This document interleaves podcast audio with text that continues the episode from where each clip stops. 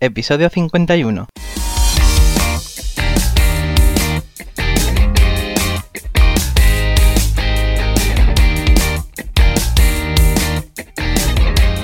Bienvenidos a Psicoflix, un espacio de psicólogos para psicólogos, un podcast donde entre todos buscamos ser cada vez mejores profesionales de la psicología. Aquí hablamos de todas las estrategias, técnicas y noticias de la psicología contemporánea, pero siempre con la evidencia científica que nos gusta defender. Hoy estamos a 22 de marzo y estamos emitiendo nuestro episodio número 51, en el que vamos a hablar de los ataques de pánico. Pero antes, recordaros que en psicoflix.com podéis registraros de manera gratuita y estar al día de todas nuestras novedades. Bienvenidos una semana más al podcast, yo soy Ye y bueno, como no, siempre me acompaña por aquí Darío, ¿qué tal? Hola, buenos días, Ye, ¿cómo estamos? Muy bien, hoy episodio doble ¿eh? esta semana. Sí, sí, sí, sí, estamos a tope. Hoy, que es domingo, ¿no? ¿Esto está saliendo un domingo? Sí. bueno, pues nada, disfrutas del domingo. Y además hoy viene alguien muy guay, que, a quien conozco bastante. Sí. ¿Quién viene con nosotros? Pues bueno, hoy tenemos por aquí a Desire Llamas. Ella es psicóloga, es máster en sexología y terapia sexual y de pareja, máster sanitario y experta en terapia sistémica. Bienvenida, Desi. Muchas gracias, muy buenos días. Muy buenos días, ¿qué tal estás? Bastante bien, bastante bien. Alegre, me había alegrado la mañana. ¿Sí o qué? Pues nada, cada mañana grabamos un podcast diferente. Además, ahora que estamos en, cuarentena, ¿no? Podemos aprovechar. sí. Sí, al final está mejor que un fármaco, ya ves. bueno, Desi, nos gustaría que, ¿cómo te digo? Desi, deciré o llamas. No, Desi, Desi me parece, me parece mejor. O deciré, vaya, no hay problema. Bueno, pero llamarte llama también estaría gracioso. Está bueno, ¿verdad? Sí. Decía, antes de, entrar en materia, nos gustaría que, te presentases, que hablases un poco de ti y, de tu experiencia personal. Bueno, pues yo creo que ya me ha presentado bastante bien. Al final, eh, profesionalmente eso es lo que soy. También es cierto que estoy estudiando el, doctorado en la Universidad de Málaga sobre inteligencia emocional. Y bueno, aparte de eso, eh, ejerzo en mi propia clínica que comparto con un profesional de la fisioterapia, que realmente él es el responsable de la clínica, yo la codirijo. Y aparte de ser psicóloga, soy persona y hubo un momento en mi vida que, que pasé por, pues bueno, por trastorno de pánico. No solamente una crisis de pánico aislada, sino lo que el DSM diría trastorno de pánico, ¿no? y, bueno. sí, bueno, lo que quería decir era que, que a día de hoy en consulta, pues esto me sirve mucho para entender a las personas que vienen con ese tipo de problema, ¿no? Claro. Efectivamente, iba a decir algo tú, Darío. No, sí, sí, que es muy interesante cómo tu historia personal se mezcla con tu abordaje profesional y eso te puede, te puede ayudar en, la intervención. Entonces, a, mí me gustaría ver si podemos definir, mm, cómo definirías tú a, esos clientes que acuden a tu consulta lo que es un, ataque de, pánico. Vale, más bien em, yo definiría no tanto a, a las personas que vienen a mi consulta con un ataque de, bueno, con un ataque de pánico, sino con un trastorno de pánico. Mm, porque ansiedad o una crisis de ansiedad aislada es cierto que podemos tenerla todos y todas en cualquier momento de nuestra vida, ¿no? Digamos que mm, tiende a ser normal, tiende a aparecer. Lo que es más difícil y que también pasa es el trastorno de pánico, que es cuando vivo en, en pánico constantemente. Vivo con esas crisis día tras día, incluso muchas veces por día, y esto me limita a continuar con, mi vida, ¿no? Eh, ese perfil me encanta que llegue a consulta, porque claro, él, lo, entiendo tanto, muchísimo, y, creo, claro, que con mi experiencia desde, desde esa narrativa de haberlo vivido, pues llego a hacer que ellos entiendan que lo que les pasa no es una locura, que no se está volviendo loco o que no le, da, le va a dar un infarto, ¿no? Porque quizá me ayuda el haberlo vivido, tener em, contenido mm, verbal más específico, más detallado sobre las sensaciones que se pueden estar viviendo en ese momento. No sé si me has hablado de, Sí, has hablado de contenido verbal. Yo creo que sería muy guay eh, explorar sobre esto, ¿no? Porque en, los ataques de pánico, sobre todo, ¿no? Siempre está ese miedo a volverse loco, ¿no? O miedo a la muerte también, ¿no? Cuéntanos cuáles suelen ser las sensaciones habituales cuando una persona tiene ataque de pánico. Pues mira, me encanta, eh, me encantaría visualizar la otra parte del ataque de pánico que quizá quien no lo ha vivido desconoce o que no es tan habitual, digamos, en la sociedad escucharla, que es la parte de la disociación en el ataque de pánico. Claro. Eh, cuando una persona tiene una crisis de ansiedad, un ataque de pánico, pues la leyenda popular, ¿no? Lo que se entiende es que parece que te vas a quedar sin aire, que te puede dar un infarto, ¿no? Esos son los contenidos verbales más comunes, ¿no? La gente piensa, bueno, pues sí, eh, no entiendo esta sensación, esta sensación muy desagradable para mí, eh, viene de la nada, parece que viene de la nada y mm, la siento como peligrosa y, suele ser pues esta aceleración cardíaca, esta aumento, este aumento de la frecuencia respiratoria. Entonces, vale, esto es como los contenidos verbales más comunes sobre un ataque de pánico. Pero luego está los elementos disociativos, ¿no? Aquellas personas que focalizan su atención cuando tienen un ataque de pánico en las percepciones sensoriales en relación al mundo, a lo que pasa fuera de mí. Esto es interesante porque yo estoy chequeando cómo está mi entorno cuando yo tengo un ataque de pánico y de repente me di cuenta de que veo borroso.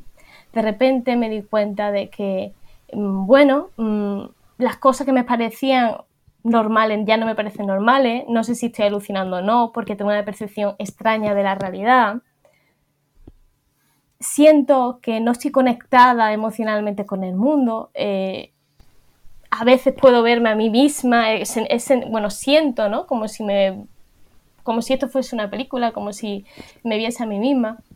Y esas sensaciones que tienen que ver con el elemento disociativo, muy comunes también el ataque de pánico, son muy poco expresas al, público normal porque dan miedo.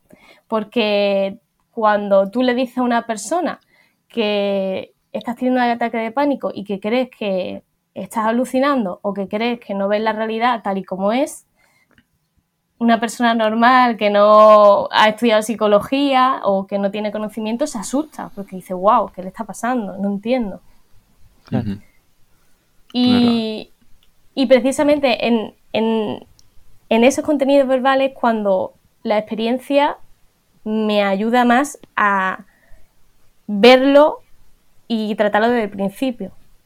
Digamos que están como más escondidos. Esos contenidos como mm, me da más miedo contar esto o creo que no se me va a entender o creo que no me expreso bien, me da miedo decir eh, que me siento extraña con la realidad o que me veo a mí misma, vaya a ser que estoy alucinando, vaya a ser que esté loca, vaya a ser que esté loco.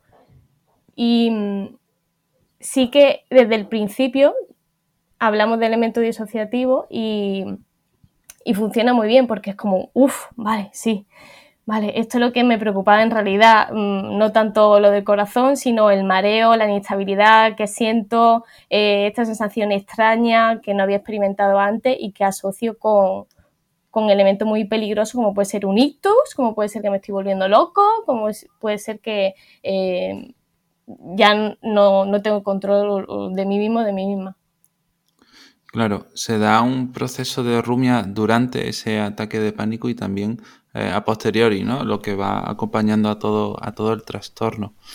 Me imagino que, y no lo sé cómo lo trabajas, que te enfrentarás ante una serie de pensamientos e ideas que poco tengan que ver con, la realidad. No sé si la reestructuración cognitiva forma parte de tu intervención o si tienes otro tipo de trabajo en eso. Pues interesante la pregunta, porque sí que tiendo a, tener como un esquema, pero ese esquema va, variando evidentemente de la persona, en función de la persona, en función del caso. Para mí lo más importante cuando una persona viene con crisis de pánico, con trastorno de pánico, o con unas crisis muy fuertes que todavía no se han desarrollado en trastornos, ¿no? Eh, lo principal es la psicoeducación. A ver, lo principal, si esa persona viniese en consulta, ¿no? A consulta con una, crisis de pánico o la estuviera viviendo en ese momento, sería eh, pues gestionar eso, ¿no?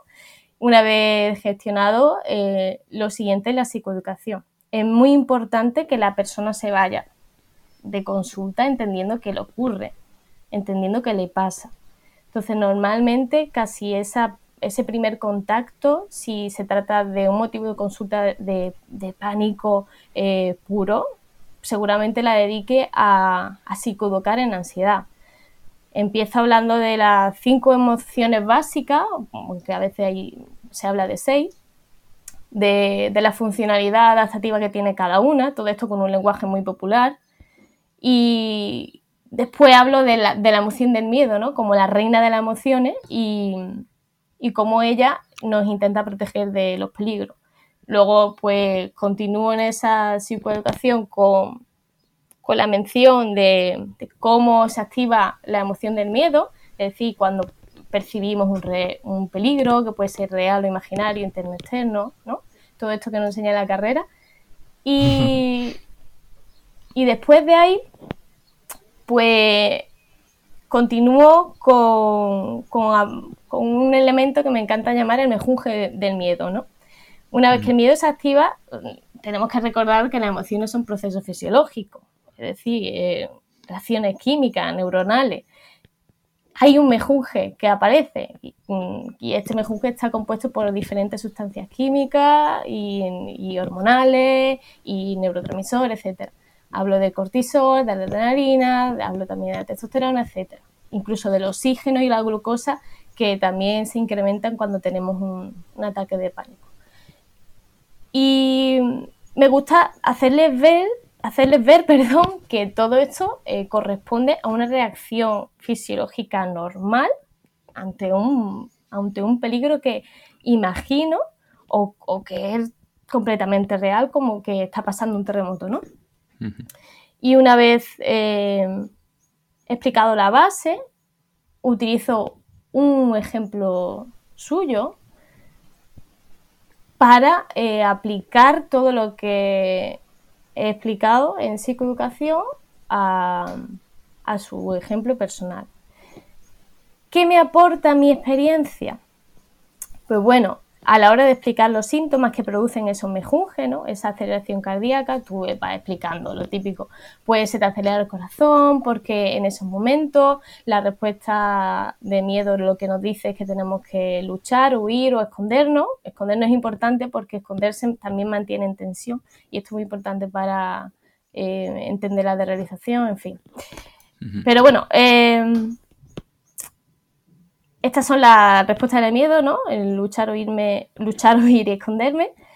Y, este mejunje químico al final nos prepara para eso y poco a poco voy a desglosando los síntomas para que no quede, sobre todo síntomas que sé que estás sintiendo 100%.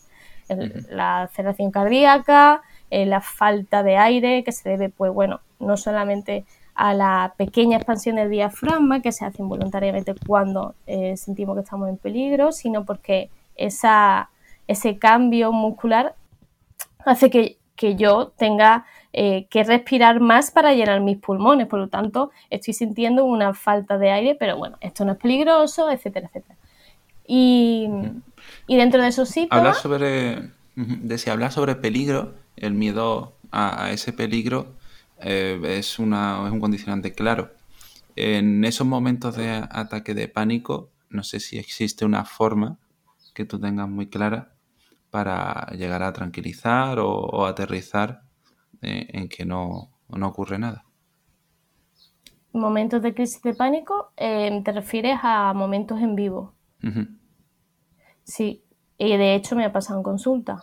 me encanta que me haga esta pregunta. Yo creo que mm, hay ciertas claves para, para actuar en urgencia o de emergencia en un ataque de pánico que está sufriendo un o una cliente. El primero de, de todo, yo diría que es mantener la calma nosotros y nosotras mismas. Me explico. Mm, si yo veo a una persona en mi consulta que, que está teniendo un ataque de pánico, normalmente puede pasar en la sala de espera, que abro y ya la, veo o, lo, veo nervioso, ¿no? Eh, hay que mantener la calma lo primero. Es decir, si yo pienso que no voy a ser capaz de, controlar esta situación, voy a ponerme a ese nivel de, rumiación ansiosa y no me, no me interesa en este momento. Así que lo primero, calma. Lo, lo segundo, cuidar el espacio, muy importante. ¿Dónde está esa persona? ¿Está en la sala de espera? ¿Hay gente? ¿No hay gente? Realmente me la llevo a un lugar donde pueda estar cómoda, ¿no? Que en este caso puede ser nuestra propia consulta. Porque me imagino en otras situaciones que a lo mejor, pues no sé, quizá en un hospital o quizá en otro sitio donde mm, puede haber más gente o puede haber más murullo alrededor, ¿no? Entonces cuido, me, estoy tranquila, cuido el espacio. Muy importante nuestro lenguaje no verbal, ¿vale? Súper importante. No hay movimiento rápido de, sí, sí, yo te ayudo, ¿no? Es como, da sensación de urgencia. No hay caras de tristeza y compasión, eso también es súper importante. Tendemos a empatizar demasiado y a poner estas caras de compasión, de, ay, qué pena, ay, qué, qué tristeza. Y no siempre ayuda, lo que es seguro que ayuda es una expresión verbal de, no verbal y verbal también, supongo, de, serenidad, ¿no? Una expresión tranquilizante, una expresión de, vale, esto es normal, mm, es normal que pase en consulta, yo soy psicólogo, yo soy psicóloga, estoy acostumbrada a estas cosas, mi cara no expresa una sorpresa, no expresa un miedo, no expresa una tristeza, una compasión, es serenidad. Súper importante porque de eso no, se habla apenas, de, nuestra expresión facial, ¿no? Hmm. Eh, mensaje simple e indicar lo que va a hacer. Por ejemplo, eh, tuve un caso de una muchacha que le mm, dio un ataque de pánico en la sala de espera.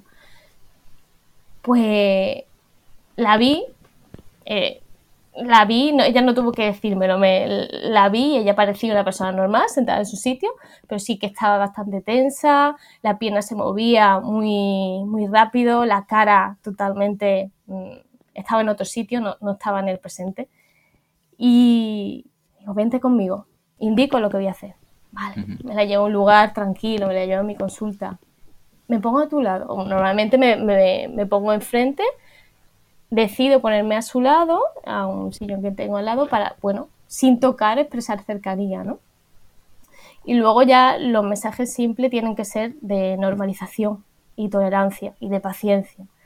Eh, lo, recuerdo que lo primero que le dije fue, no hace falta que, hable, eh, esto es muy normal, entiendo lo que te pasa, vamos a tomarnos el tiempo que sea necesario.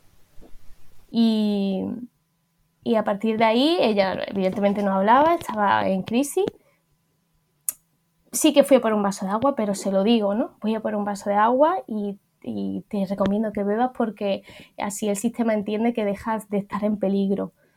Y los mensajes que mando no son, no te preocupes, em, esto, esto es ansiedad y ya está, no, no, no. Simplemente te doy el tiempo que necesites, exprésalo, llora si hace falta, Cuéntame si quieres contar, si no quieres contar, no cuentes, ¿no? Voy dando ejemplos de mensajes, ¿no? También va a depender de si tú ya conoces a esa persona antes o no, ¿no?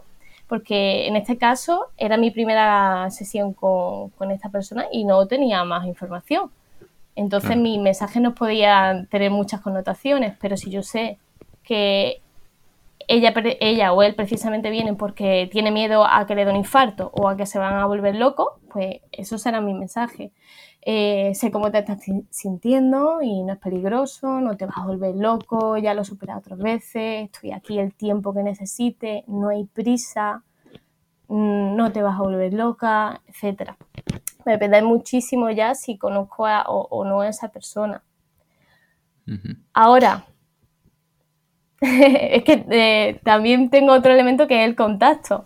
Claro.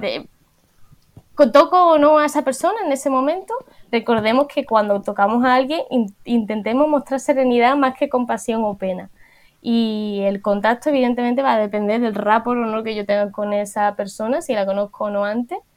Lugares que, puedo tocar, pues el brazo, nunca la pierna, la cintura, el pelo, la cara, no son sitios adecuados.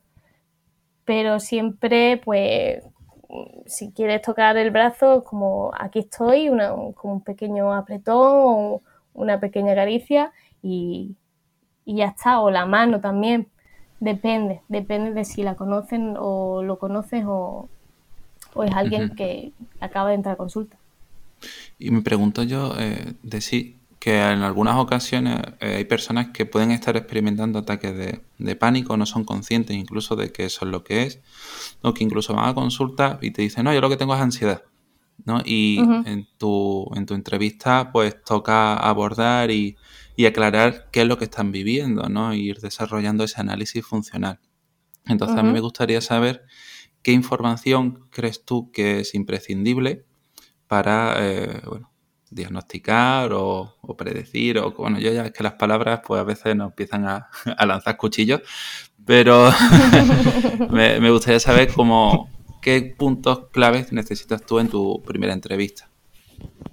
A ver.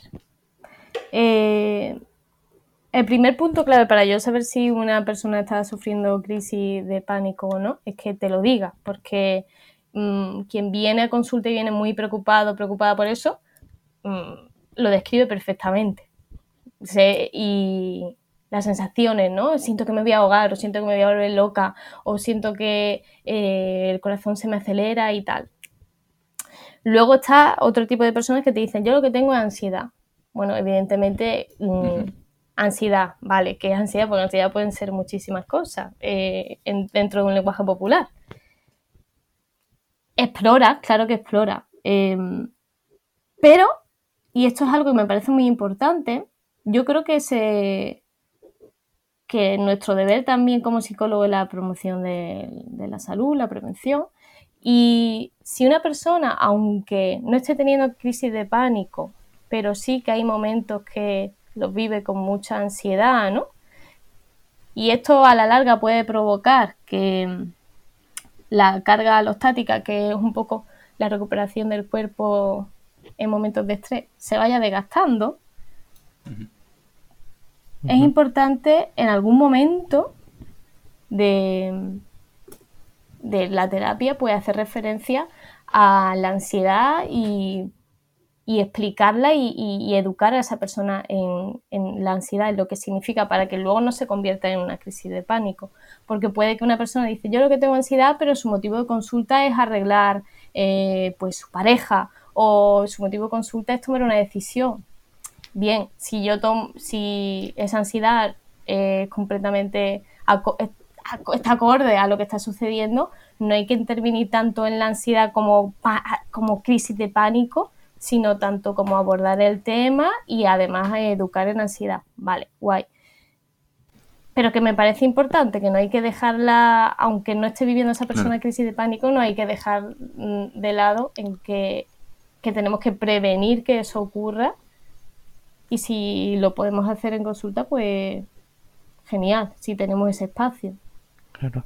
Muchas veces no eh, se cree ¿no? que los ataques de pánico eh, son o se sienten como inesperados, pero realmente, y los estudios dicen, ¿no? Siempre que el, el, inesperado siempre es el primero, ¿no? Todos los demás suelen venir condicionados. Entonces, ¿cómo les explicas tú a ellos lo que les pasa? O, cuál, es, cuál es la etiología del problema. Vale. Es cierto que incluso hay personas que no son capaces de reconocer su primer ataque de pánico como. Claro. Como. Bueno, cuando. Como el principio de todo, ¿no?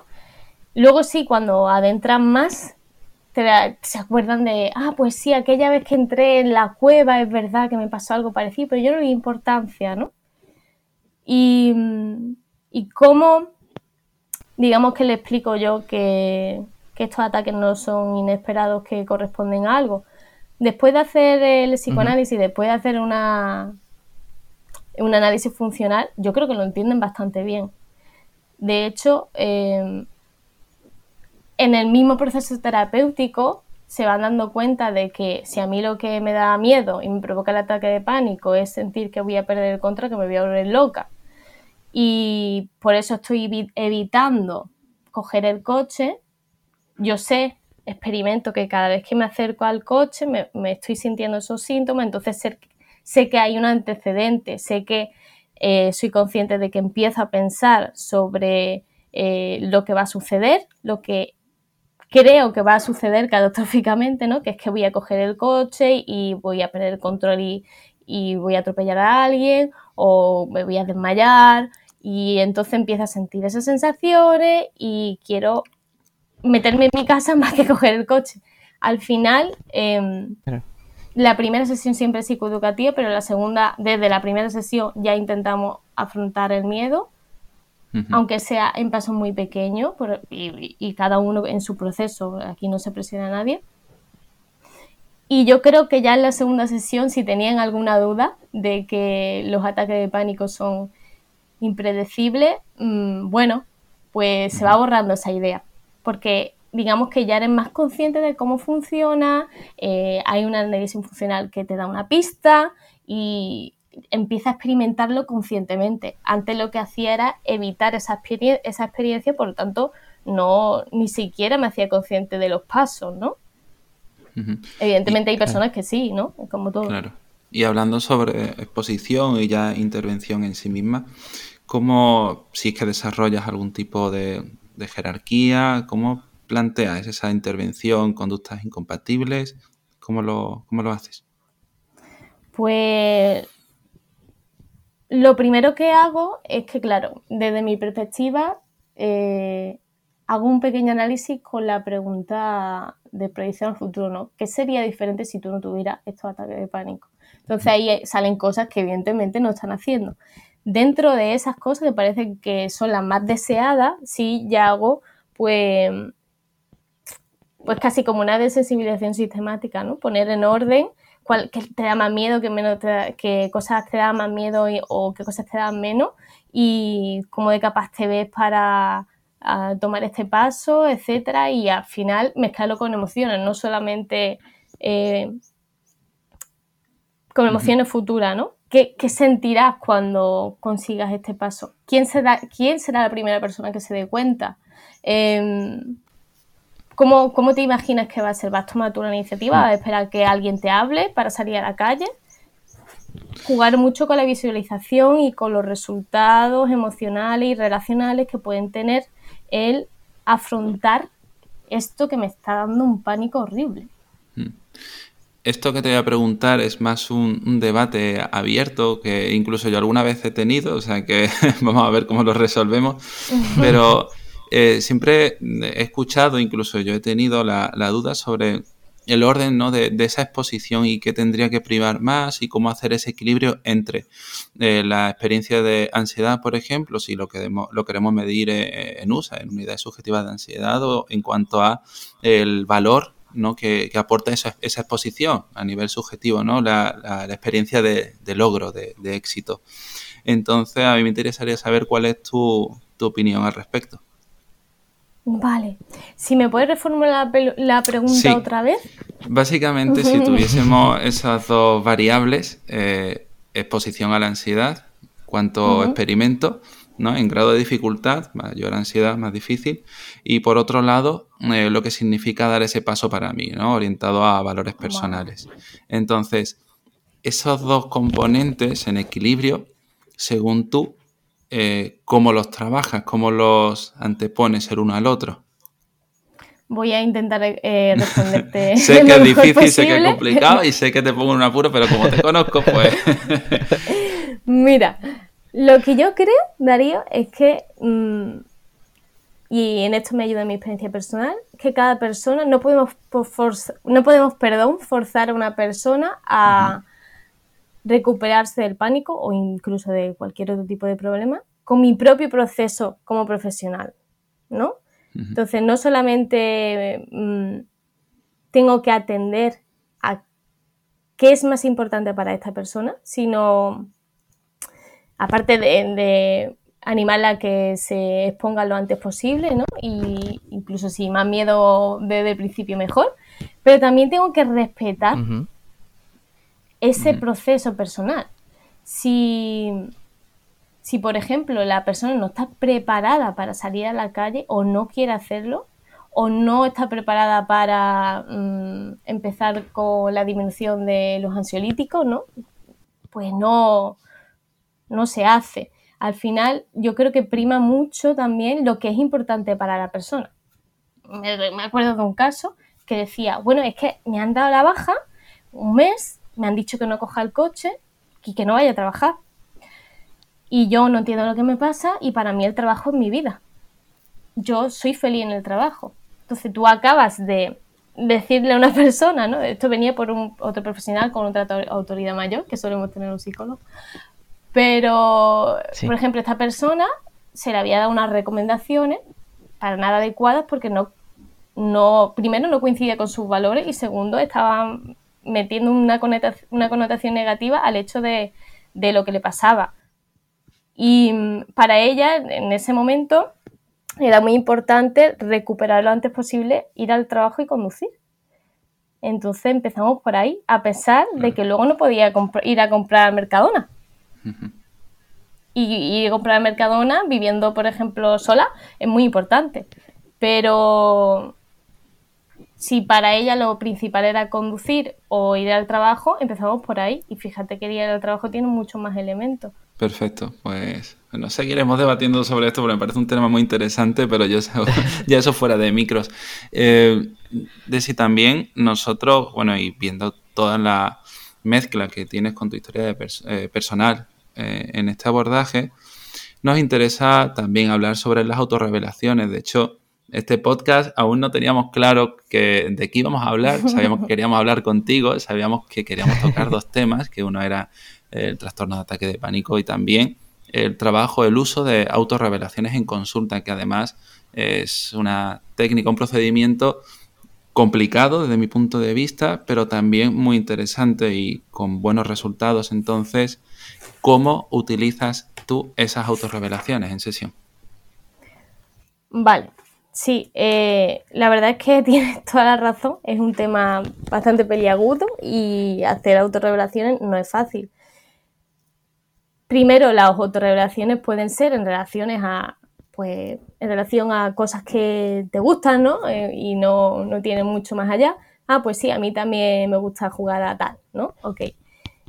Pero cuando se tratan de autorrevelaciones que tienen que ver con dificultades que ha sobrepasado el psicólogo, pues o la psicóloga, hay que tener cuidado. ¿Las utilizo mucho en consulta? No. Hay casos concretos en los que, en la que sí la utilizo porque veo que es una herramienta que tengo en mano, ya que he vivido la experiencia de tener un trastorno de pánico y que puedo utilizar.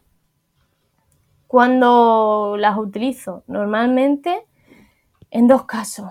Cuando la persona viene con mucho, mucho, mucho, mucho miedo, muy incrédula, muy dudosa de si lo que le está pasando es una psicosis, ¿no? O se está volviendo loca o va a perder el control. No tanto con personas que vienen con mucho miedo porque le está dando un infarto o porque siente la falta de aliento, porque esto con la explicación de la ansiedad se entiende muy bien y no hace falta una autorrevelación, pero sí con personas que tienen síntomas de disociativo. Porque se habla muy poco de la disociación, se habla muy poco de la realización, de la despersonalización y son sensaciones que generan mucho, mucho, mucho miedo, mucha sensación de no control, mucha inestabilidad emocional, mucha eh, ansiedad en sí.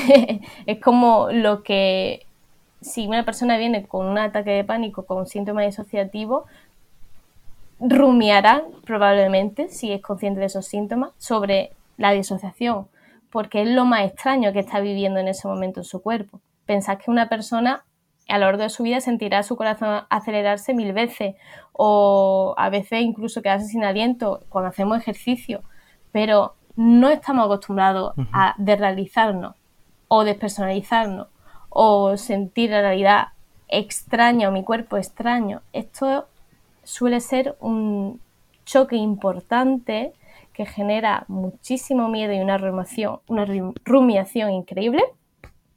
Y en ese momento sí considero que las autorrevelaciones podrían funcionar y de hecho funciona.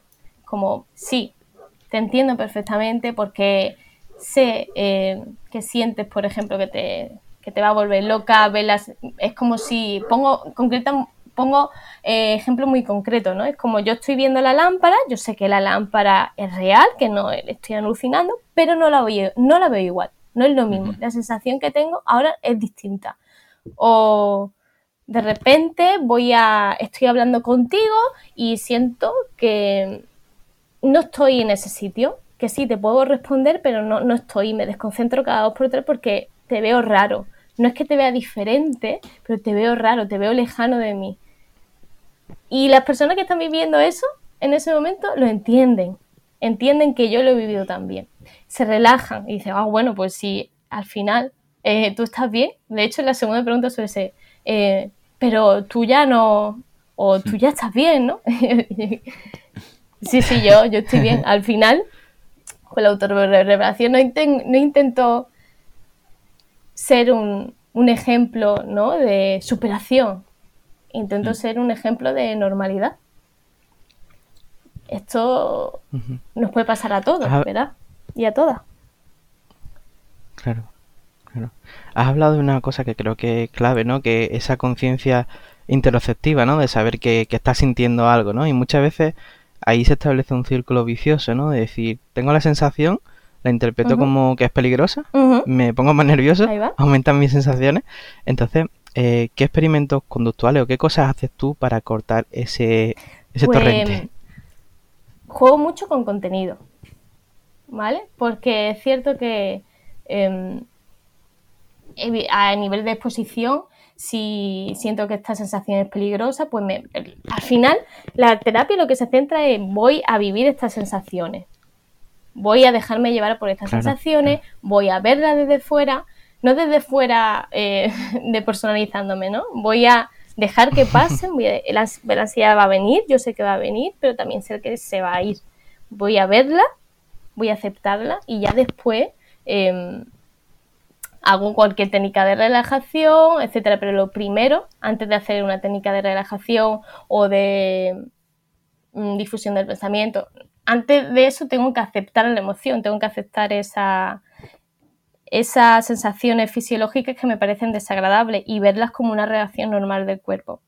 Entonces, la terapia va dirigida a la exposición, siempre, eh, en función también de los valores de la persona, de lo que necesite antes, de lo que necesite después.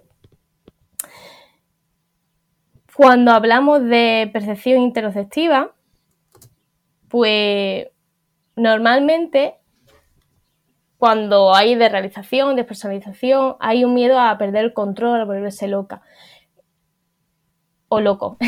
Interiorizamos en ese miedo, ¿no? Y dices, que yo, por ejemplo, me imagino que pierdo el control, me imagino matando a mi padre. Pues mata a tu padre, ¿no? Eh, vamos a hacer esa imaginación, eh, vamos a hacer esa exposición e imaginación en ese momento, ¿no? Y eh, y ves como un rechazo total, no, no, no, no, no quiero ni pensarlo, no quiero ni pensarlo. Mata a tu padre, vamos a intentar eso, ¿no? Y la persona se lo imagina y ve que, mm, que se puede perder, el, después de imaginárselo cierto tipo de veces, se puede perder esa sensación física de miedo. No significa que pensar, ¿no? Un poco, no, lo que yo siento no significa que lo vaya a hacer, lo que yo pienso no significa que lo vaya a hacer. También esa eliminar esa racionalización emocional. Y también poner mucho ejemplo de, bueno, pues sí, yo puedo estar imaginando la Torre Eiffel en llamas, pero el hierro no, prende. O yo puedo estar, lo típico, ¿no? El elefante rosa, pero no existe.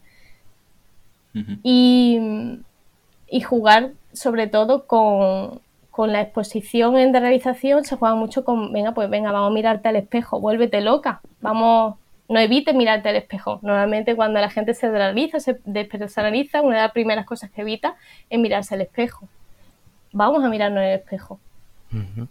Vamos a volvernos locos a ver si de verdad ocurre.